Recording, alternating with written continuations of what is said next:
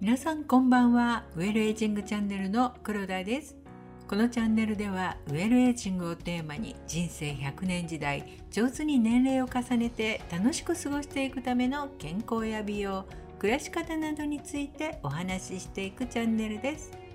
今週になって気温がぐっと下がりましたね。一日の中で気温差が大きくなると体調を崩しやすくなるので服装などで体温調節をなさってくださいね。今回は寒くなるこれからの季節に役立つリンパマッサージについてお話しいたします。まずリンパ系の役割ですが大きく分けて排泄機能と免疫機能があります。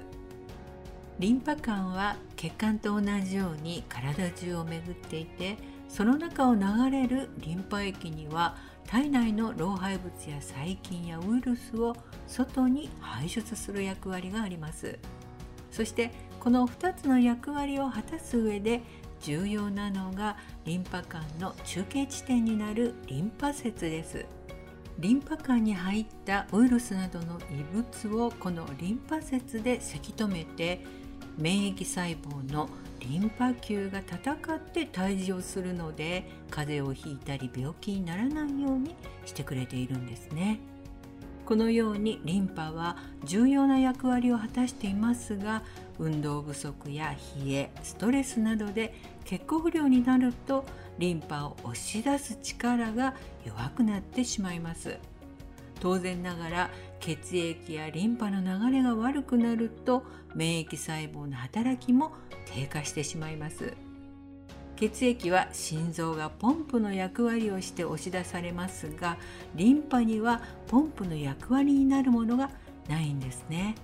そのため筋肉が動く時や近くの血液が押し出される時の圧力に頼りながら流れているんです。そこで今回は普段から血液やリンパの流れを良くしておくために有効なセルフのリンパマッサージをご紹介いたします。主なリンパ節のある場所は耳の下鎖骨脇の下肘の内側お腹足の付け根膝の後ろになります。そのリンパ節に向かって手でさするようにしながら一定方向にマッサージをしていきます。まず耳の下から首を通って鎖骨まで。そして鎖骨は中央から外側に向かってさすっていきます。次に手首から肘の内側に向かって。そして肘の内側から脇の下に向かっていきます。お腹はおへそから肋骨の下に向かってさすり上げていきます。そして足の付け根部分は外側から内側に向かって。最後は足首から膝の後ろに向かってさすり上げていきます。リンパ節に向かって3回から5回ほどさすって最後にリンパ節を軽くプッシュしてあげます。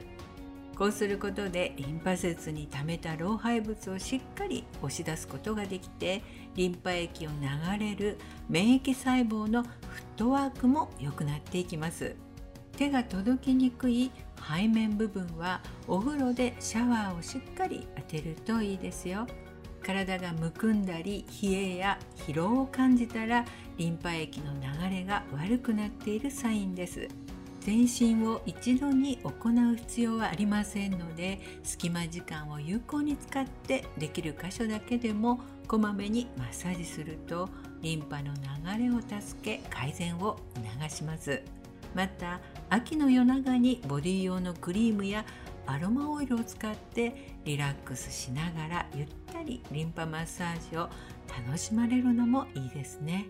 ということで今回はリンパマッサージについてお話しいたしました。次回は唇のケアについてお話ししたいと思います。それでは今日はこの辺で。お相手はウェルエイジングチャンネルの黒田がお届けいたしました。今日もお聴きいただきありがとうございます。次回またお会いしましょう。